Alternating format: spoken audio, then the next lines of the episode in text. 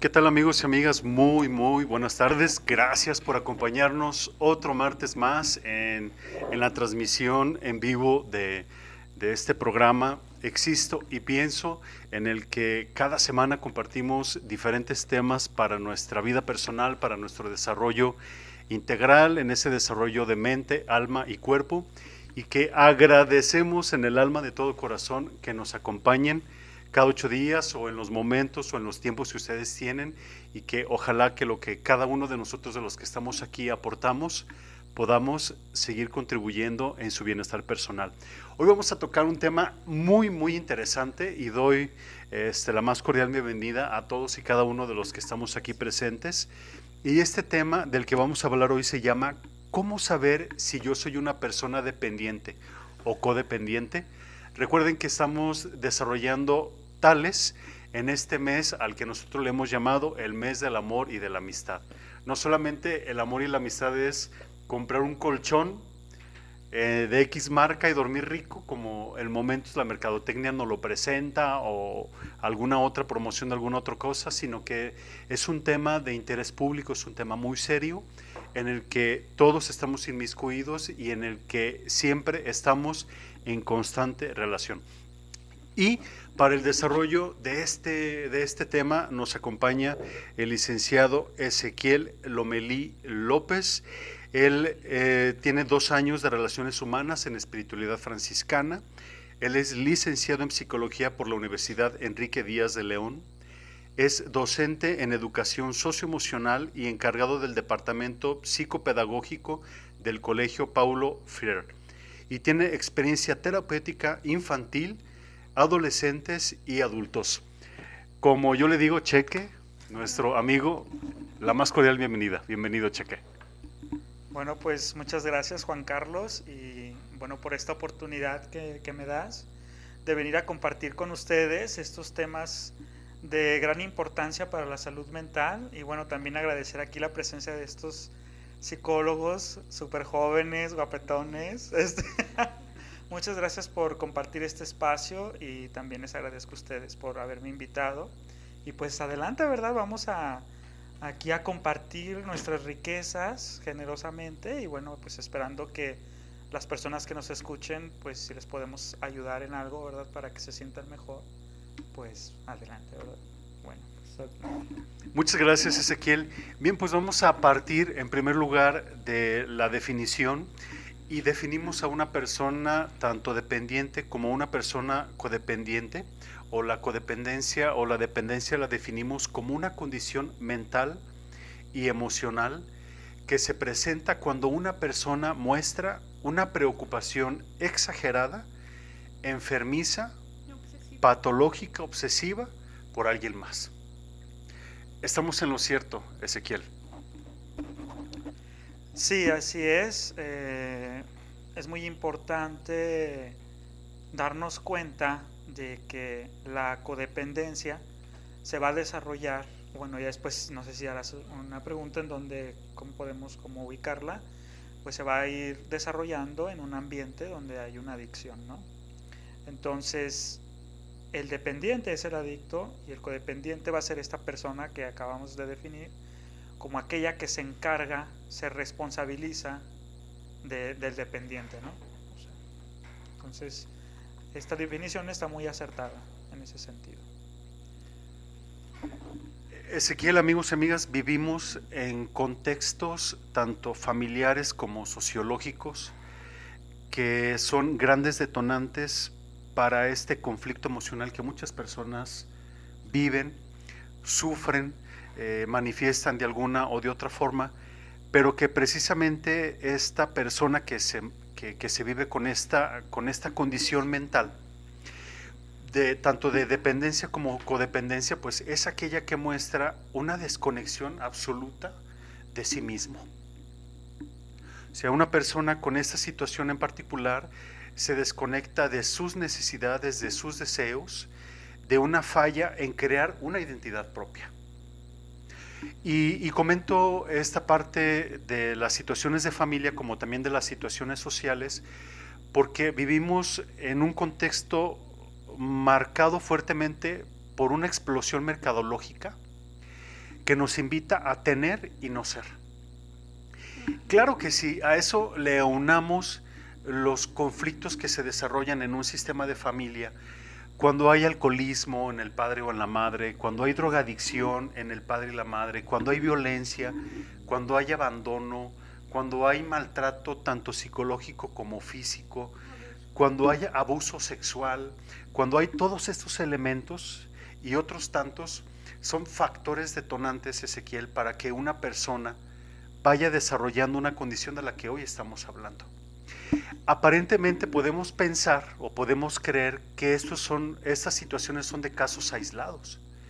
Pero por ejemplo, México es un país, tan solo voy a, voy a señalarlo como ejemplo, pero tan solo México es un país donde los altos índices de alcoholismo son tremendos. Ahí estamos hablando de factores de dependencia y de codependencia. De dependencia para la persona que se refugia eh, en el alcohol, en las drogas, en las compras, eh, en el sexo, este, en el juego, este, en otros factores. Y el codependiente, pues lo entendemos, eh, lo asumimos como aquella persona que depende del dependiente. Pero que ninguno de los dos, como, como comentábamos en ese diálogo que estuvimos tú y yo la semana pasada, Ezequiel, eh, una persona tanto dependiente como dependiente a nivel emocional es una persona que no existe por sí mismo, sino que existe por la vida de otra persona. Para el otro. Marisol, a nivel bioquímico, a nivel, a, nivel de química cerebral, ¿cómo es que se da este, esta cuestión de la, de la codependencia o de la dependencia? Sí, claro. Eh, anteriormente habíamos mencionado que el amor o la conducta del amor propicia en, el cerebro un químico, bueno, químicos, un cóctel de químicos este, que se llaman neurotransmisores, neurotransmisores que propician estas conductas. Uno de ellos es la oxitocina, la norapinefrina, la serotonina, vasopresina, entre otras. ¿sí? Cuando una persona logra hacer un lazo afectivo con otra, el sistema límbico es una estructura que tenemos en el cerebro, se activa y empieza a segregar esas sustancias. Estas sustancias son encargadas de hacernos sentir o experimentar el amor, ¿sí? Estamos hablando de un amor sano, pero hay otras cuestiones psicológicas que tiene la persona, como ya habíamos hablado anteriormente, que cuando tuvo su primer contacto social construyó una forma de amar insanamente, entonces empieza a este, distorsionar, distorsionarse todos estos químicos cerebrales. Empiezan a segregarse de más o de menos y eso propicia biológicamente los comportamientos insanos del amor. De hecho, este, por ejemplo, el amor insano es semejante o, o similar a una este, condición mental como el obsesivo compulsivo, como la depresión, como la ansiedad, porque son los mismos químicos que se dan en un trastorno mental con una conducta de amor insano. Ezequiel, ¿cómo, cómo a partir de lo que Marisol nos, ha compartido y con tu experiencia terapéutica en, la atención hacia los infantes, hacia los niños, tú como terapeuta, ¿cómo empiezas a identificar o cómo te das cuenta cuando el niño empieza a desarrollar estas figuras de dependencia o de codependencia? Bueno, uh, lo que yo he podido observar, lo que primero me gustaría como expresar es cómo se vive este niño en función de esta familia. Es muy importante decirlo para poder entender cómo este niño después va a funcionar de manera codependiente. Entonces, imaginemos un caso, por decir que alguna de las figuras ah, primarias, el padre o la madre, tuviera una dependencia, digamos, retomando el, tema del alcoholismo o alguna otra droga, la atención, digamos, de esta madre o de este padre dependiente va a estar en la droga, ¿no? Digámoslo así. Y la madre o el padre o la pareja, pues va a estar al pendiente de las necesidades del alcohólico en ese sentido del drogodependiente, y los niños quedan como en un segundo término. Es decir, un padre y una madre que tienen sus necesidades satisfechas a, nivel psicológico, afectivas, trascendentales, económicas, etc. O sea, cuando hay un cierto grado de satisfacción en esas necesidades, entonces están capacitados para voltear a ver al infante y entonces comenzar a percibir las necesidades del infante. Cuando hay una persona con una dependencia al alcohol, su necesidad está centrada en el alcoholismo, su problemática personal, y la familia se vuelca hacia esta persona. Es decir, los niños, como son tan pequeños, no se dan cuenta de que a lo mejor algo está pasando en el entorno. Sin embargo, empiezan a aprender maneras de llamar la atención, porque todos los niños o a los adultos necesitamos atención, ¿no? De algún modo. Algunos casos que se conozcan por ahí. Entonces, entonces estos niños necesitan comenzar a desarrollar roles para que entonces sean volteados a ver. Che, que eso los descubren los niños. O sea, se dan cuenta en algún momento. Mm, Desafortunadamente, no. Mm. O sea, Porque no, no tienen una capacidad de discernimiento, voy, voy a decirlo de esa manera, Por el como lo podemos, así es, como lo podemos tener nosotros como adultos. Eh, Amigos y amigas, si en momentos nosotros como adultos no, no, no nos damos cuenta o no identificamos, así es. El menor, niño, ¿no? mucho Pues, menos. No, claro. Entonces, eh, aunque no quiero parecer yo catastrófico, actualmente ya, es- ya estamos dando educación socioemocional.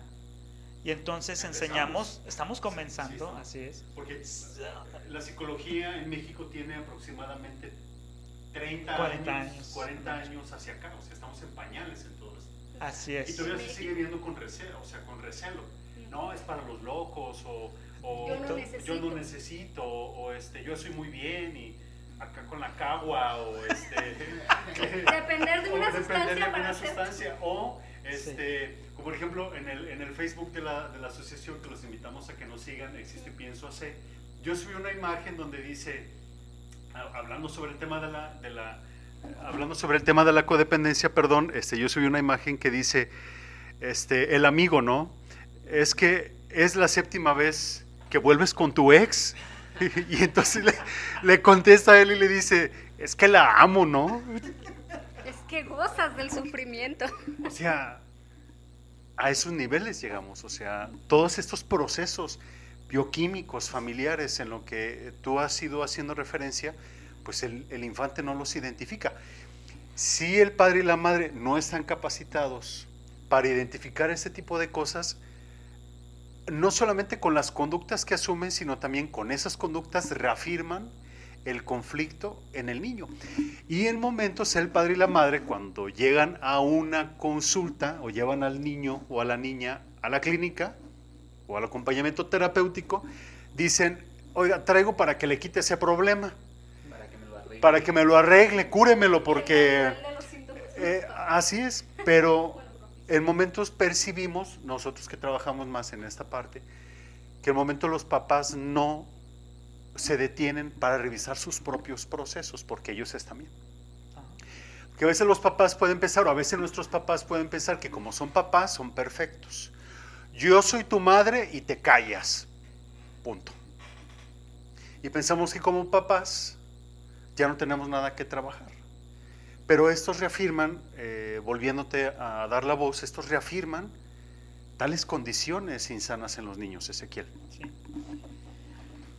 Bueno, pues eh, eh, en este sentido vamos viendo pues después en el proceso madurativo de los infantes ciertas conductas que tienen que aparecer como digamos un foco rojo y entonces es cuando posiblemente los padres puedan voltearlos a ver y entonces sí decir este niño tiene una necesidad, ¿no?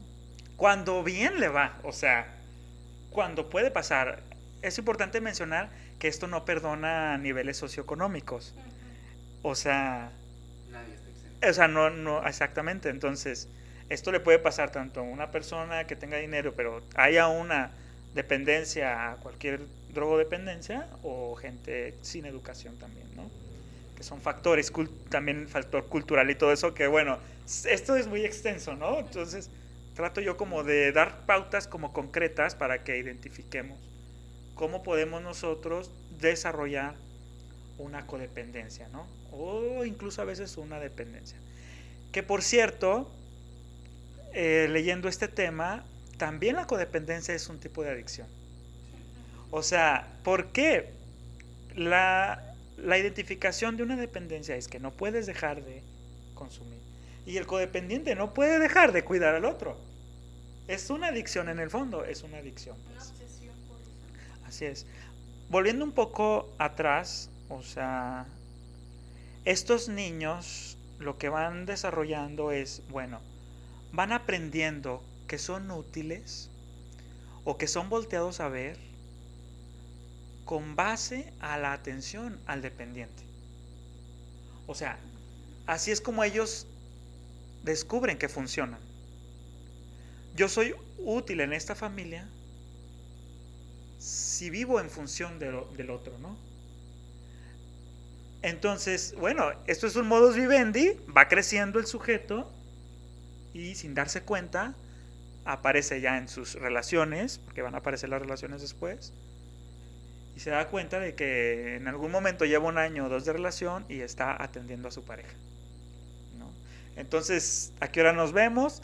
Tú dime. No, pues tú propon... No, no pasa nada. Tú dime. Yo me, yo me adapto.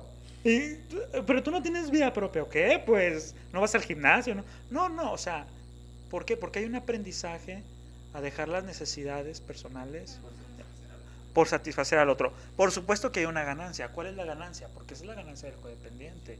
Así es, es el afecto, la atención. O sea, no es que sean estúpidos o que tengan una situación donde hay que culpabilizar, no, ni mucho menos.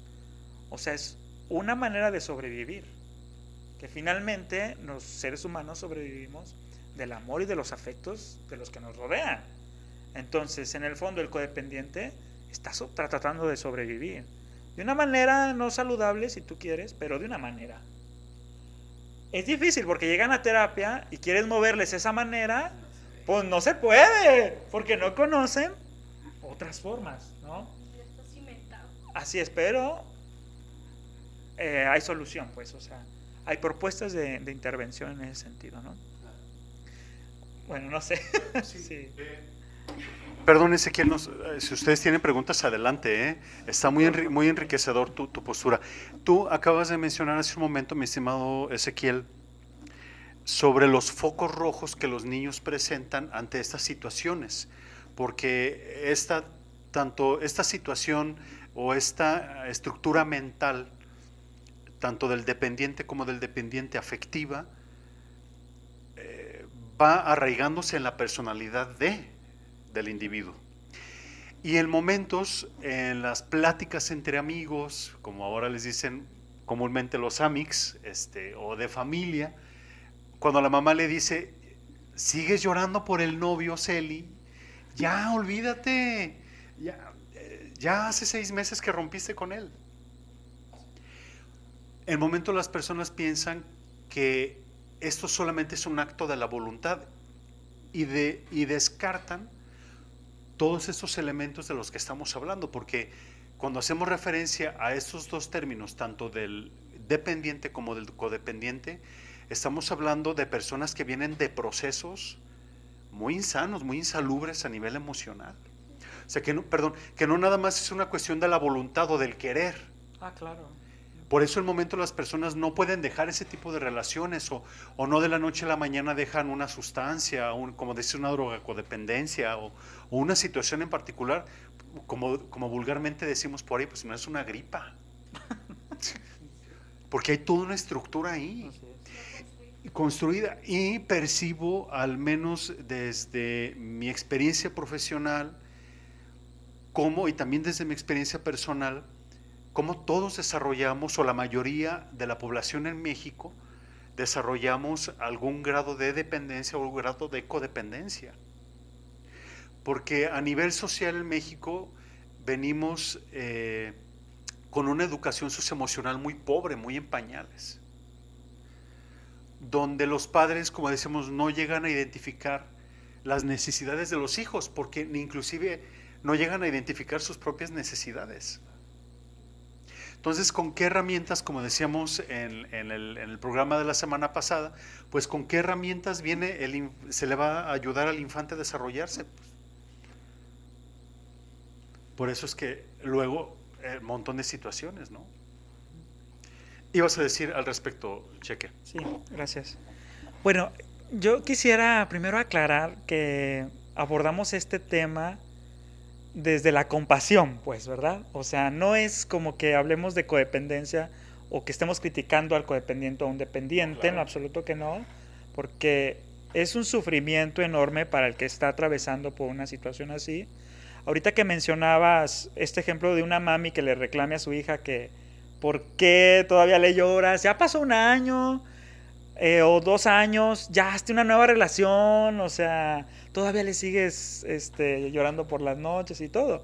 Pero resulta que, que esta hija vio cómo golpeaban a su mamá en su padre alcohólico o viceversa, y pues nunca lo soltó la mamá. Entonces dice, eso es un aprendizaje inconsciente, que está arraigado. Entonces, claro que la chica que está sufriendo por el novio, pues se siente culpable porque no lo puede soltar, no tiene herramientas, ni nada. La mamá castrándola, que ya lo suelte, y no sé qué. Pero bueno, el referente de la madre, pues... El referente de la hija es la madre. pues claro. Entonces dices tú, bueno, mamá, pues si tú no dejaste a mi papá que te la hizo una y mil veces, ahora si tú me quieres a mí exigir, pues como si ha heredado un, un comportamiento de codependencia, ¿no? Porque así es la manera en que en esa familia se aprendió a amar, ¿no? Porque para ellos, para ellos eso es el amor. Entonces, la idea pues de hoy es que vayamos profundizando en qué es esto de la dependencia, cómo funciona la codependencia, y ir haciendo conciencia primero para poder después hacer cambios, ¿no? Que bueno, ya después, no sé si hablaremos de esto, pero eh, comúnmente se piensa que son las mujeres las que son más codependientes a los, varones, pero por supuesto que esto no es verdad, ¿no? También hay varones muy codependientes a sus parejas. Solamente que a las mujeres sí se eleva más en estadísticas porque la cultura que tenemos, que están educadas para, el ser, para servir al hombre, pues también, o para depender de la figura masculina, entonces es más difícil todavía salir adelante. Yo he observado casos donde llegan mujeres ya mayores de 70 años, 60 años, y pues traen esta onda de, de que se consagraron para el varón, pues. Entonces, haga lo que haga el varón con ellas, ellas están ahí en esa postura por ese aprendizaje cultural, ¿no? Si lo dejan, uy, ¿qué van a decir? La pestada, la dejada, la no sé qué. Bueno, afortunadamente ya generaciones, yo pienso que ya de mi edad yo veo a mujeres que ya son muy independientes, aunque no sé si con autonomía, que eso es algo que yo quisiera aclarar. Sí, pues es diferente. Así es, entonces, que juega un papel muy importante en, el, en una relación de codependencia. Que no es lo mismo ser independiente a autónomo. Hay que saber diferenciar eso, porque de ahí depende que el paciente avance en su proceso terapéutico. ¿Puedes ayudarnos, Ezequiel, a diferenciar? Porque a lo mejor alguna persona que nos está escuchando, eh, o perdón, o alguna persona que nos esté escuchando, que nos está siguiendo por nuestras redes sociales, eh, puede, eh, lo, no, no, sigue, pero a lo mejor no tiene claro o no diferencia entre qué es una persona independiente, independiente. y una persona autónoma. ¿Puedes aclararnos esto? Bueno, imaginemos que estamos en una relación de codependencia, ¿no? Entonces, a veces ingenuamente o, le dicen a la persona, ya independízate de esa relación. Mira, tú eres una mujer que, que trabaja, que eres exitosa, o sea, etcétera. Y, y podrías vivir sin esta persona, ¿no? Sin embargo, es probable que esta persona no sea autónoma, es decir, no tenga criterios personales, a eso se refiere.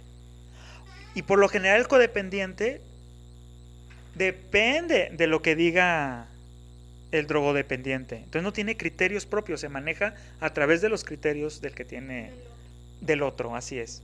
Entonces puede ser una mujer muy exitosa y todo, y las hemos tenido en consultas, hombres exitosos, y no pueden dejar la relación, no por independencia económica o una cuestión así, sino porque no ha fortalecido la cuestión de la autonomía en la conciencia, donde yo tomo mis propias decisiones, sé lo que es mejor para mí, cuestiono lo que me han enseñado y entonces me, me libero, ¿no? Con mi autonomía, con mi manera de pensar. Entonces esa es la diferencia. Puedes ser tú muy bueno en tu trabajo y todo, pero no tener ideas propias, no tener esa autonomía. Así es. Entonces sí es importante que en un proceso de intervención se acompañe así a, a, cualquiera de estas personas, ¿no? No sé si Vane, este, Celi, Marisol tengan alguna pregunta al respecto de nuestro tema o quieran aportar algo al respecto. Desde la, desde la perspectiva de la familiología, eh, Celi, este, Vane, ¿cómo, ¿cómo acercarse, cómo ayudar a que los padres contribuyan de una mejor manera en el desarrollo integral de sus hijos. Bueno, ahorita con respecto a eso que, comentaba eh, de cómo el niño va aprendiendo de esta codependencia desde la familia, eh, en primera se me viene a la mente que sí, ¿no? Lo van adquiriendo estas conductas, porque así como el ser humano a lo largo pues, de la historia y de la vida busca adaptarse y evolucionar, el niño también se adapta a la situación ¿no? de crisis y de caos que la familia está viviendo en cuanto al, al dependiente, ya sea alcohol, droga o demás. Entonces, eh, pues el niño lo hace, ¿no? Busca llamar la atención y viene como, se me venía a la mente como estos tres papeles básicos que juegan los niños cuando esto sucede, que por ejemplo el hijo mayor pues busca sustituir el rol de papá o mamá, ¿no? O sea, como busca ser el, el héroe, ¿no? De la familia. O como el, el, hijo de a medias es la oveja negra que siempre está involucrado en, en problemas, en cosas malas, también por llamar la atención, ¿no? Entonces creo que algo que comentaba él ahorita, que es más importante, que es como el primer paso, es que los papás despierten esta conciencia, porque si ellos no logran ver lo que está causando esta dependencia y esta codependencia en el sistema familiar, pues tristemente nunca se va a hacer como ese cambio o van a dar como pauta a... Y lamentablemente, o sea, nosotros que lo hemos visto desde este contexto familiar, esos cambios surgen cuando esta dependencia o codependencia ya ha generado problemas graves, o sea, en cuanto a los hijos, ¿no? O sea, si, si la llamada de atención del hijo de comportamiento, conductas negativas en la escuela o demás, como cosas de, hey papá, te estoy hablando, lo que estás haciendo, ponme atención y demás, no logra captar la atención de la del papá o de la mamá, entonces esto tristemente sucede hasta que los hijos ya están en un por así decirlo, en un panorama caótico, ¿no? Entonces, creo que es primeramente eso, o sea, si el papá y la mamá no reconocen que tienen una dependencia o codependencia, pues difícilmente van a voltear a ver a los otros para ver las consecuencias que esto está causando, ¿no? Entonces, como identificar y decir, ah, ok, tengo esta dependencia, esta codependencia que me está haciendo daño a mí y a terceros, y entonces así se va a lograr como el primer paso a hacer algo. Sí, eh, Vane, tú has dicho algo muy importante. Creo que la, en este mismo sentido, la función de la familia o, el papel que desempeña la familia es demasiado importante en el desarrollo integral del infante. Porque también en momentos puede haber personas, o tanto mujeres como hombres, que en momentos pueden ah, normalizar ciertas conductas en el esposo o en la esposa, como hemos venido citando en el, en el caso de una persona dependiente al alcohol, donde la madre, donde la, donde la esposa, porque estamos hablando del marido, en ese caso donde la esposa lo asume con normalidad, dice, pues es que así él es. Y entonces lo justifica. Y al justificarlo, entonces asume esto como normal y al asumirlo como normal, entonces ya mm, ya desde ahí va generando un daño en el sistema de familia. Porque se permite. Y entonces el, el, mensaje también ahí para el hijo y para la hija, cuando la, cuando la, la madre le permite al esposo, esta condición sistémica muy interesante, entonces el mensaje también para el hijo, para la hija es que entonces hay otras cosas que se pueden permitir. Y eso va formando parte del desarrollo personal del infante, del niño. De su estructura de la personalidad se va construyendo. Efectivamente se va construyendo esa estructura de personalidad de manera que cuando ya es un adolescente, un joven o ya un adulto como tal, pues ya está en su máximo esplendor de sus manifestaciones psicopatológicas. Porque ya se está viviendo desde la codependencia o desde la dependencia. ¿No? Eh, frases, por ejemplo, de muy comunes en la cuestión de la dependencia y la codependencia es que sin ti mi vida no tiene sentido. Y es que si tú te vas, ¿yo qué voy a hacer? Expresiones tales. Te necesito, es correcto, te necesito para vivir. Como decíamos, porque la persona está anulada por sí misma, está invalidada por sí misma. Nos decías tú, Ezequiel, precisamente porque eh, sus necesidades emocionales no fueron satisfechas. O sea, entonces, si no fueron satisfechas, entonces el aprendizaje de amor inconscientemente es que entonces amor equivale a, atender las necesidades del otro o de los demás nada más, no las propias. Y entonces esta estructura de personalidad se va forjando hasta que llega un momento en la, en la juventud o, en la, o en la adultez donde vive una situación a la que vivió en su casa de alguna otra manera, pero que va a manifestar estos puntos o estos referentes de dependencia o de codependencia.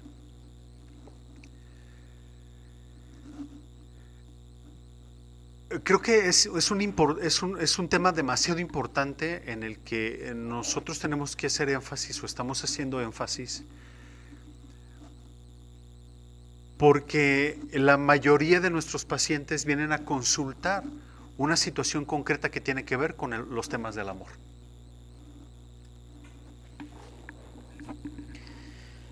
Sí, pues en este sentido, ah, por ejemplo, digamos que el codependiente o en esta estructura familiar, pues, cuando ya la persona se desarrolla y si el alcohólico fue un abusador, porque a veces abusa de la familia, de la madre y etcétera, por lo general se tiende también a buscar este tipo de personalidad. Pues.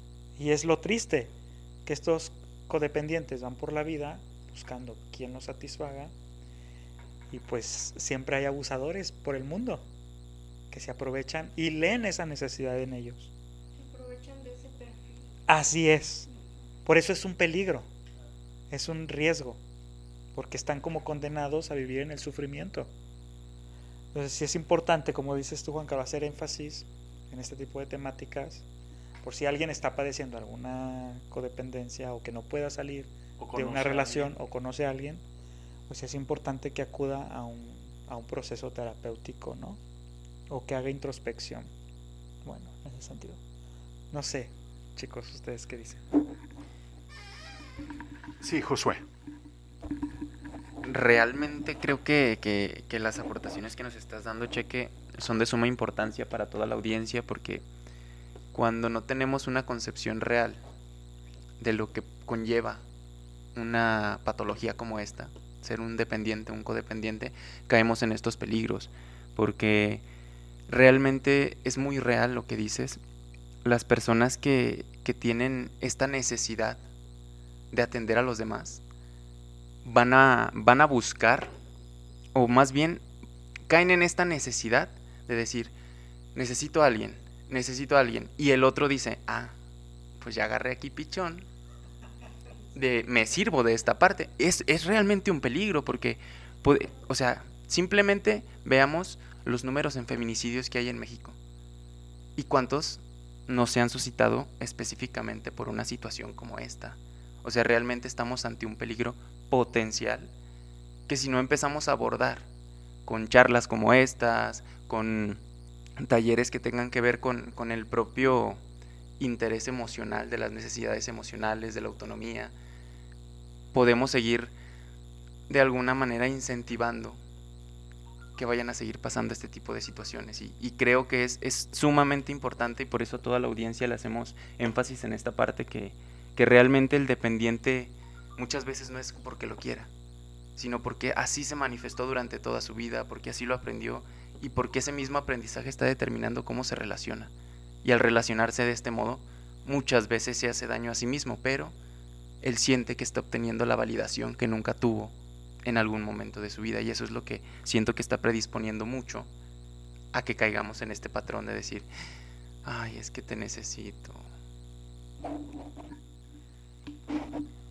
Bueno, mira, Josué, hay una cosa que, pues ya entrando en este tema de una relación de pareja donde hay codependencia con un dependiente, el sentimiento de fondo que hay en el codependiente, hay un terrible miedo a la soledad. No sabe qué hacer con esa sensación.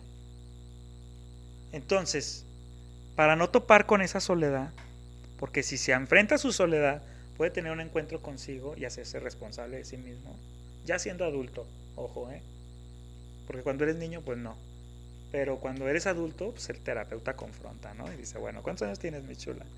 Pues ya tengo mis 30, mira. ¿Verdad? Entonces puedes hacer algo ya por ti, ¿no? Pero este miedo a la soledad es tan fuerte que es mejor aferrarse al otro, ¿no? Que ahorita voy a hablar de la máscara también del codependiente, porque también tienen cosas, ¿no? Entonces estos dos se sostienen mucho en relaciones, duran años, porque el uno al otro se corresponde.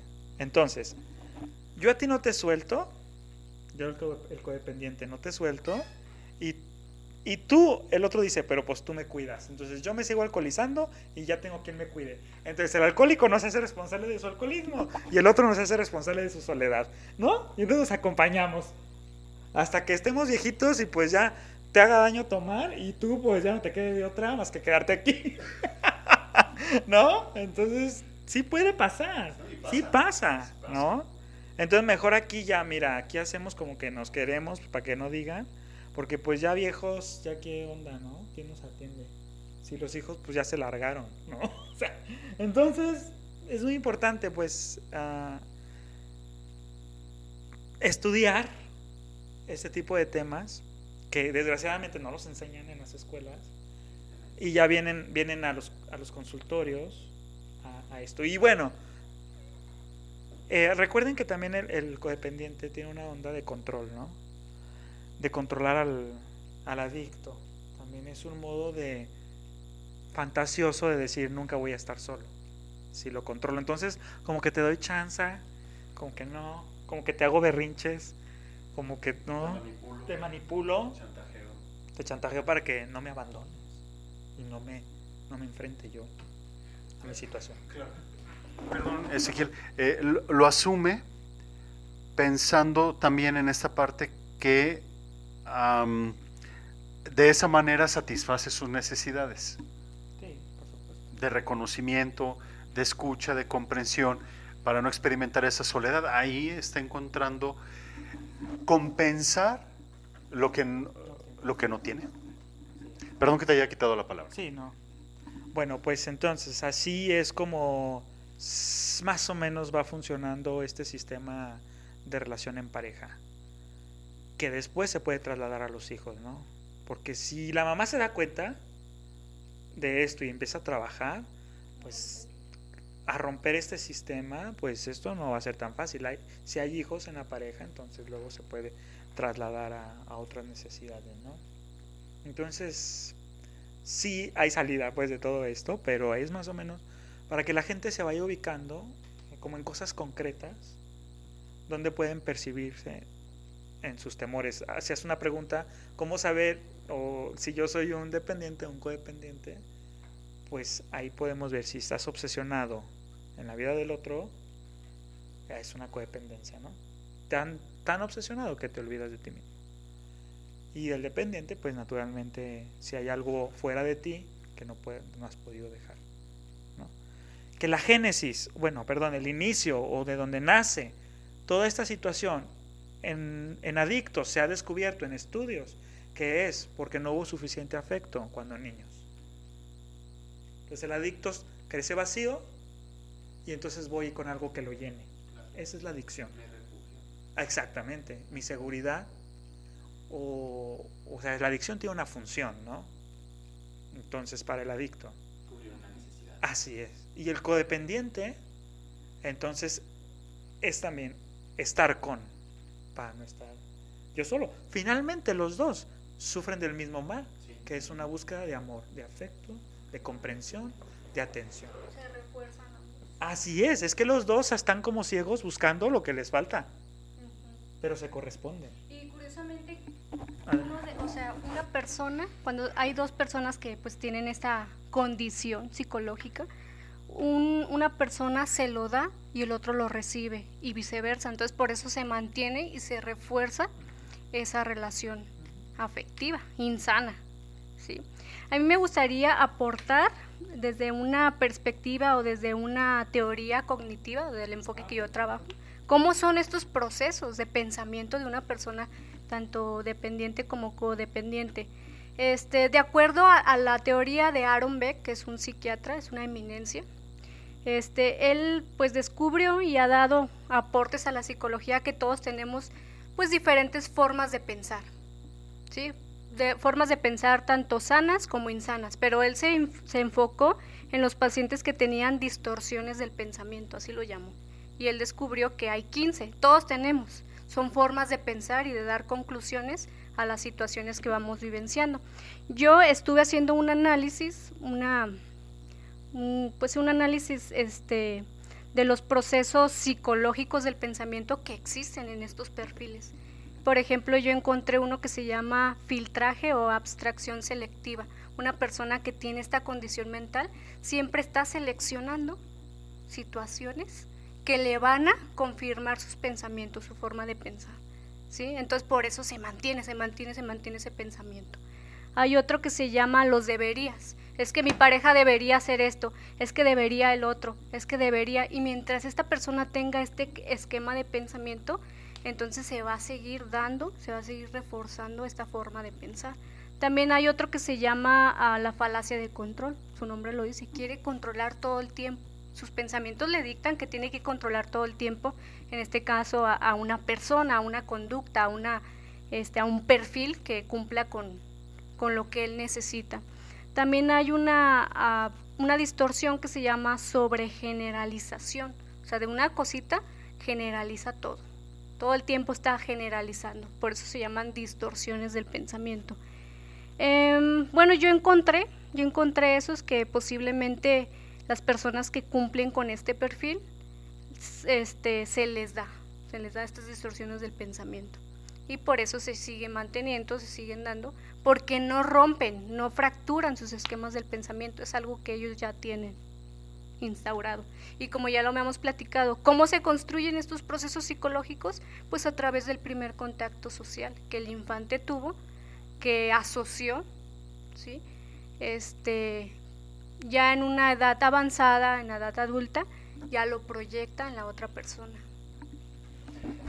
Eh, Marisol, es interesante y yo también quisiera aportar algo que eh, también otra, otras conductas, en este mismo sentido, otras conductas o actitudes que asume una persona tanto dependiente como dependiente cuando es padre o madre de familia, o por ejemplo cuando y, y vive un proceso de separación muy doloroso, ahora puede buscar en de compensar o, o querer compensar la ausencia del marido o de la esposa o de la pareja en los hijos. Y entonces es cuando nos encontramos a padres o madres eh, chantajistas, abusivos. ¿Qué otros términos pudiéramos darles? Este, manipuladores, correcto. Es que yo lo di todo por ustedes. En, México, en México tenemos un personaje que representa a esta figura materna que es la... No, corríjanme si, mm, si me... Si me la mamá de Albertano y de Doña Lucha. Doña Lucha es la típica mujer que hace codependientes a sus hijos, ¿no? No los suelta, los atiende, no los independiza, no los... Se le quieren ir y se hace la enferma, o sea, ¿no? Sí, claro. Es que esto tiene aplicación práctica y ahí está manifiesto. Y, es de los programas más vistos. Sí, es cultural, o sea, hay algo cultural ahí, en este aspecto nos afecta aquí a nosotros, ¿no? O sea, en ese sentido, porque váyanse a por allá por Europa y van a ver a los viejitos solos que van a hacer sus compras y no sé cuánto y los hijos ni se paran porque andan trabajando, o sea, y ellos lo ven como pues normal, ¿no? Entonces, pero acá no, acá es, es que ya te di estudios para que trabajes y me mantengas después, o sea, esos son factores, pues, la codependencia está en muchos, muchos ámbitos, en ese sentido, ¿no? Pero bueno, para hacer aplicaciones prácticas, Juan Carlos, no sé, hemos hablado de cómo inicia, ciertas teorías que nos iluminan, pues, de cómo se forma, hemos hablado de ya comportamientos, de nociones cognitivas, no sé. Tú, perdón, Ezequiel, tú nos ibas a hablar sobre la máscara del codependiente o del dependiente. Platícanos de eso. Por favor, a ver, échanos la mano en esa parte, ¿no? ¡Tarán! bueno, y más o menos es lo que ya había comentado, o sea, el codependiente va con una bandera de también sin mí tú no eres nada, ¿no? o sea, o sea, porque pues yo te cuido, ¿no? De mí dependes, de yo, te, yo te salvo, exactamente. Pero pues la máscara es esta, que en el fondo lo que busca pues también es, es tener poder sobre el otro. ¿No? Esa es, su, esa es una, una máscara.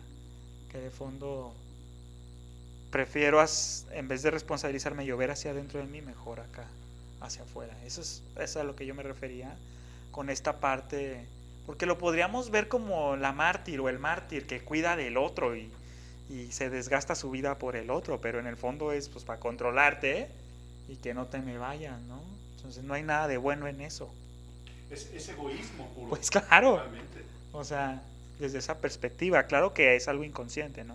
No se hace como... Claro que hay gente que lo hace consciente y bueno, claro, por supuesto, continúa, ¿no? Ya eso ya es otra onda más perversa, pero... Pero yo estoy pensando en la gente... Más integral. Claro, ¿eh? o sea... más funcional, un poco más funcional, un poco más funcional. Un poco más funcional. Entonces, bueno, pues así. Ah, mm, quería yo también otro... Es que hay muchos enfoques para abordar una misma situación, como ustedes saben, compañeros.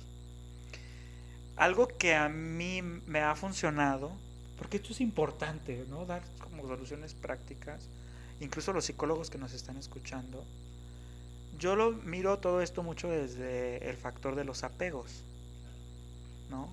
Con los niños lo vemos mucho. ¿Qué tipo de apego está desarrollando este niño? Porque es el que vas a desarrollar con, de adulto. Entonces, ¿cómo me, ¿cómo me apegué a mis primeras, perdón, a mis primeras figuras?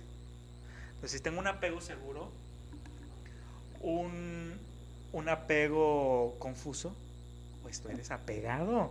O sea, Entonces, en un sistema familiar como este, los apegos juegan un papel fundamental para que desarrollemos una adicción o una codependencia. Entonces es importante que las personas no saben de esto, qué es esto del apego. Por eso no me puedo zafar de esto, porque pues es que te apegaste ahí no lo puedo soltar. No, claro. Estamos en una cultura que habla mucho de suelta. Sí. Pero la gente dice, pues ¿cómo suelto? ¿Cómo suelto? O sea, o sea... Pues, suelta. El pelo. Sí, sí. que ya lo tengo casi, pero... ya lo, ya estás soltando. Ya lo estás soltando cheque. O sea... sí, o sea...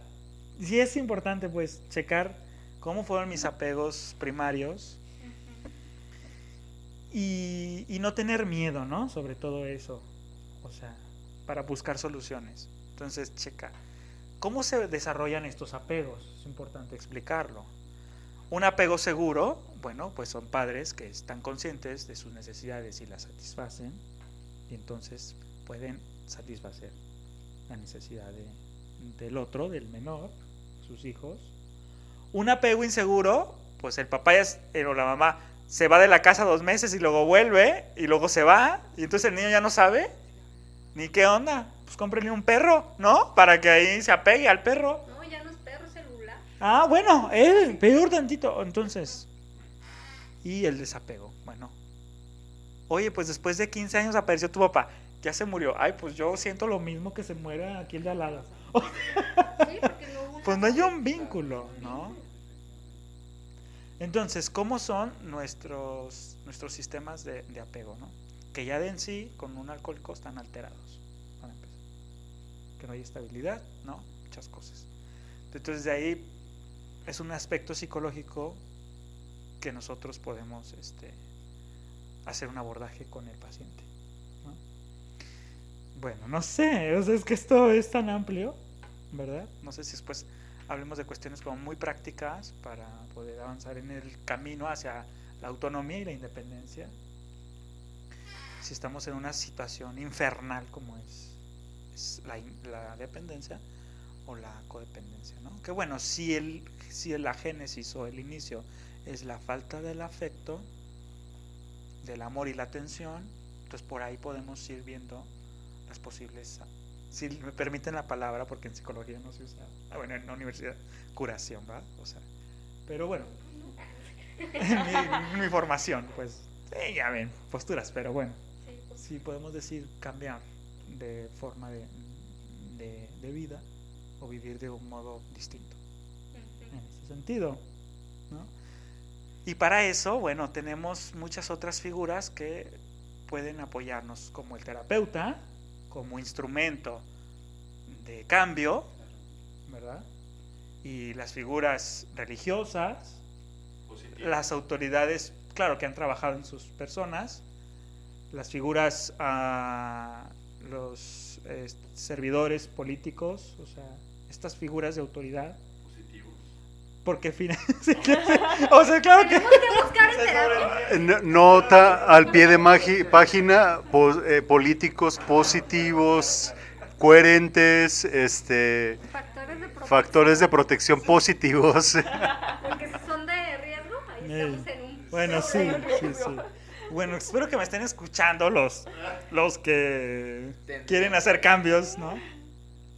Entonces el psicólogo, el sacerdote, el político, el maestro juegan un papel sanador o de encuentro con estas personas y pueden hacer un cambio también con su salud emocional. allegados, pero que tengan un perfil idóneo para la persona, o sea, de protección. ¿Sí? Es pregunta, es cheque. Este, no sé cómo vamos con el tiempo, chicos. Cinco minutos. Claro, por supuesto que, que si hay, hay alguna figura dentro de la familia que pues sea como algo sano sustituto, por supuesto que hay que aprender y acercarse. Así es, porque son personas nutricias. Ya nosotros sabemos que trabajamos estas redes de apoyo con este tipo de personas, ¿no? También. Sí, por supuesto que sí, Marisol. No sé, cinco minutos aquí eh, Ezequiel, para ir concluyendo, amigos y amigas, para ir concluyendo eh, nuestro programa de hoy, ¿qué puedo hacer yo, Ezequiel, si me encuentro en una situación de ser dependiente o de ser codependiente? ¿Qué puedo hacer para, para comenzar un proceso de cambio o como algunos de nosotros utilizamos la palabra, un proceso curativo, sanador, para empezar a generar autonomía, una real independencia, de manera que eh, lo que rige mi vida no son mis emociones o sentimientos patologizados o enfermos, sino a través de mi proceso sanador o de mi proceso integrador o de mi proceso de cambio, vivir una vida con dignidad. ¿Cuáles son tus recomendaciones terapéuticas al respecto? Bueno, miren, lo que yo conozco, si, si, eres, si tienes una dependencia, o una droga de, dependencia, bueno, hay muchos lugares donde puedes acudir, ¿no? O sea, entonces, digamos al alcohol, pues ahí está AA, es una buena institución, bueno, hay que acercarse, hay que investigar, y por supuesto a la psicoterapia, ¿no? Si ya te has descubierto en esta situación, pues hay que vivir un duelo primero, ¿no? Decir, no es cierto, no lo tengo, pues es la negación, ¿no? Y ir pasando por este proceso de duelo. Primero es vivirse en, el proceso de un duelo, pues como una muerte. La negación, enojarte, regatear, este, deprimirte y aceptar. Es lo primero que hay que hacer. Son las cinco etapas del duelo. Así es, son las cinco etapas del duelo. Entonces, primero es decir, oh my god, me miro al espejo y digo, sí, no se va a acabar el mundo. O sea, y entonces a partir de eso, buscar la ayuda, nunca solos. O sea, porque solos nos podemos perder más. Entonces es mejor buscar eh, la ayuda, ¿no? Que es el primer paso inclusive que dicen los alcohólicos. Primero es como aceptar que eres alcohólico y buscar la ayuda. Y el codependiente de la misma manera. Y en la medida de lo posible, pues no juzgarse, no criticarse. Porque ya eso ya es, de por sí es doloroso la situación. Y, luego echarte tú más, pues bueno. También no Entonces, creo que permitir eso. que los demás te juzguen, no permitirlo. Porque si tú estás en este proceso de primero aceptarte y no juzgarte, también estamos de acuerdo que van a haber factores externos a la persona que le van a propiciar que tengan las recaídas o que no se dé este paso de aceptación. Entonces también que el paciente identifique a través del proceso de psicoterapéutico o el terapeuta le haga énfasis en que hay factores externos que le van a, a- este, que le van a impedir que se dé este proceso. Entonces, entonces que esté consciente de esta parte y que a pesar de lo que pase, pues pueda sobrellevarlo. Así es, y, y bueno, pues naturalmente que va a iniciar un proceso de autoconocimiento, de autoconcepto, de autonomía, o sea, si nos vamos fijando, vamos con esta palabra de auto, o sea, de yo, de mí hacia mí, para mí, a partir de las herramientas que me hayan dado, porque hay cosas buenas siempre en el ser humano que en, todo sistema familiar siempre dan herramientas que luego hay que hacerlas conscientes para salir adelante, ¿no? Como en autoestima hacia la libertad. Pues. Bueno, no sé. Agradecemos eh, infinitamente, Ezequiel. eh, yo agradezco muchísimo el que nos hayas acompañado hoy en, en esta mañana para compartir este tema tan importante. ¿Cómo saber si yo soy una persona dependiente o una persona codependiente? Gracias, Ezequiel, por tus aportes. Gracias a todos y cada uno de ustedes. eh, Marisol, Celi, eh, Vane, eh, este Josué. Gracias en verdad por acompañarnos y esperemos que esperamos que lo que hemos compartido entre reflexiones muy académicas, entre algunas otras como muy chuscas de la vida, los ejemplos a nivel televisivo como el que señalamos, etcétera, pues mm, vayamos teniendo todos esos elementos en este caso para poder empezar a trabajar, empezar a romper con estas estructuras que en vez de construirnos como personas, nos deconstruyen, nos destruyen y, y eso va impidiendo que nosotros vayamos viviendo con mayor dignidad. Muchas gracias, Cheque, por acompañarnos. Síguenos en nuestras redes sociales, en Facebook como Existo y Pienso AC, en Instagram como Existo y Pienso AC. Y, ¿Puedo decir dónde me encuentro? y claro, Sí, bueno, yo también me pueden seguir, eh, me pueden encontrar como psicólogo cheque en Instagram y bueno, pues ahí también brindo servicio en Zapopan, en eh, Psique y Soma, así se llama mi institución. Bueno, no sé si pueden dar un número, o sea, eh, es 33 33 99 71 11, estoy para servirles. Bueno, Juan Carlos sabe que trabajo, trabajamos en conjunto, así que eh, también a través de él pueden en- puede- a través de mí pueden encontrarlo a él y a su equipo o a través de él me pueden encontrar a mí y a mi equipo. Y pues muchas gracias chicos por, por darme esta oportunidad y a ti Juan Carlos también por siempre im- impulsarnos. Muchas gracias. Que tenga bonita tarde, feliz inicio de semana en estos días, paz y bien.